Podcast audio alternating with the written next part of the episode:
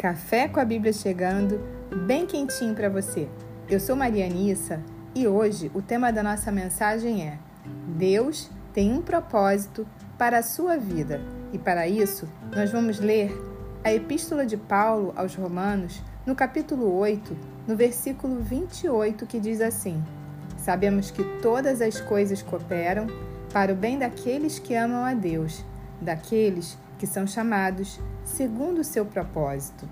Deus tem um propósito para cada um de nós. E quando ele diz que tudo coopera para o bem, coopera para o bem daqueles que amam a Deus, daqueles que são chamados segundo esse propósito que ele determinou ou que ele predeterminou para cada um de nós. Mas a grande questão é: qual é o meu propósito? Como saber qual é o meu propósito? Como descobri-lo? Como encontrá-lo? O nosso propósito tem a ver com a nossa essência, com a pessoa que nós somos, com as características que nós temos, com nossos dons, com os nossos talentos. Existem coisas que são só suas, características peculiares que fazem parte da sua personalidade. Outra característica do propósito é que ele tem a ver com a nossa história de vida. E você pode estar se perguntando: mas e se a minha história foi difícil, foi uma história de dor? É assim que Deus faz. Deus pega a nossa dor e ele ressignifica essa dor. Obviamente, quando nós o buscamos e quando nós buscamos a nossa cura, ele nos transforma, trata as nossas feridas e aquilo que veio para nos destruir. Deus é capaz de transformar numa fonte de vida para outras pessoas. Jesus disse à mulher samaritana no Evangelho de João, no capítulo 4, no versículo 14: Aquele, porém, que beber da água que eu lhe der, nunca mais terá sede.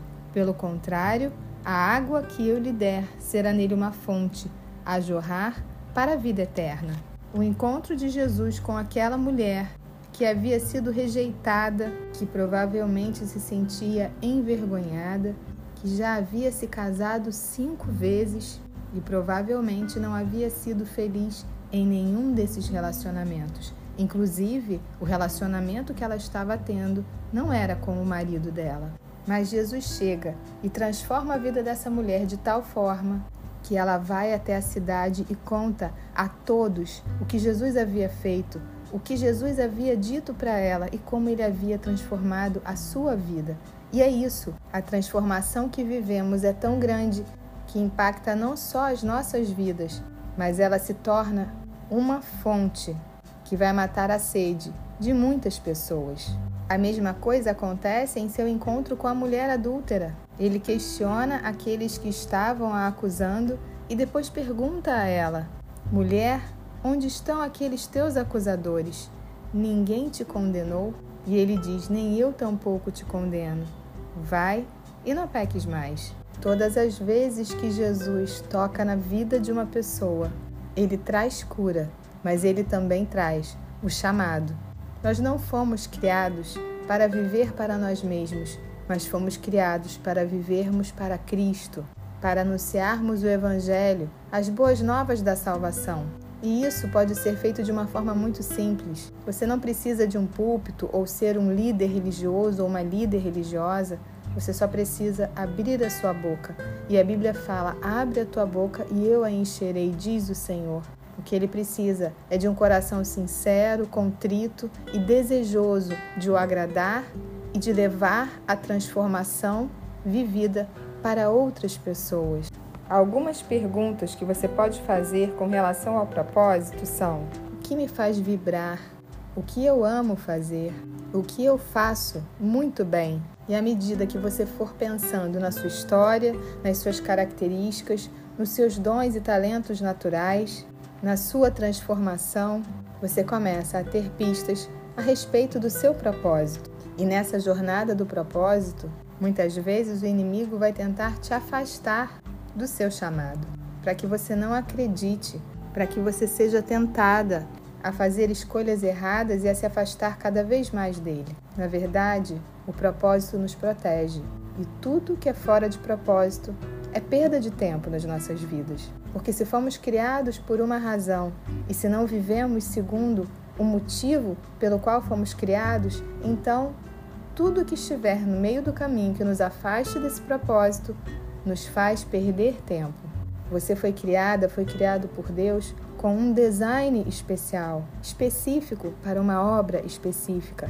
A Bíblia fala que ele nos criou para obras preparadas de antemão por ele, para que vivêssemos nelas. Deus desenhou perfeitamente a sua identidade para você viver o seu propósito. E para isso você precisa ser quem você nasceu para ser. E mesmo que até aqui você tenha tido uma história de dor, de sofrimento, de dificuldade, a dor também nos dá pistas sobre o nosso propósito, porque Deus é aquele que transforma a nossa dor em força e que transforma o nosso sofrimento num trampolim para vivermos a vontade dele nas nossas vidas. Por isso, que você possa começar a prestar atenção nos sinais que Deus já está te dando que você consiga pegar cada pecinha desse quebra-cabeças, que você possa montá-lo e viver o plano e o propósito de Deus para a sua vida. Porque quando vivemos o seu propósito, todas as coisas sempre contribuem para o nosso bem. Porque em cada detalhe temos sempre um aprendizado e porque tudo isso nos leva para estarmos no centro da vontade de Deus, que é o melhor lugar para estarmos porque a sua vontade é boa, perfeita e é agradável. Então, que você mergulhe nessa jornada, que você descubra o seu propósito e que você viva o plano perfeito de Deus para a sua vida. Que Deus te abençoe. Um beijo para você. E eu quero aproveitar para falar que escrevi um e-book devocional de 30 capítulos para te ajudar em seus momentos de comunhão com Deus. Cada capítulo tem um tema, um versículo e um texto a respeito daquela passagem. Se você deseja adquiri-lo, entre em contato comigo pelo direct ou compre pelo link da bio no perfil do Instagram, arroba cafécom.abíblia. Eu agradeço a sua atenção, que Deus te abençoe. Um beijo para você.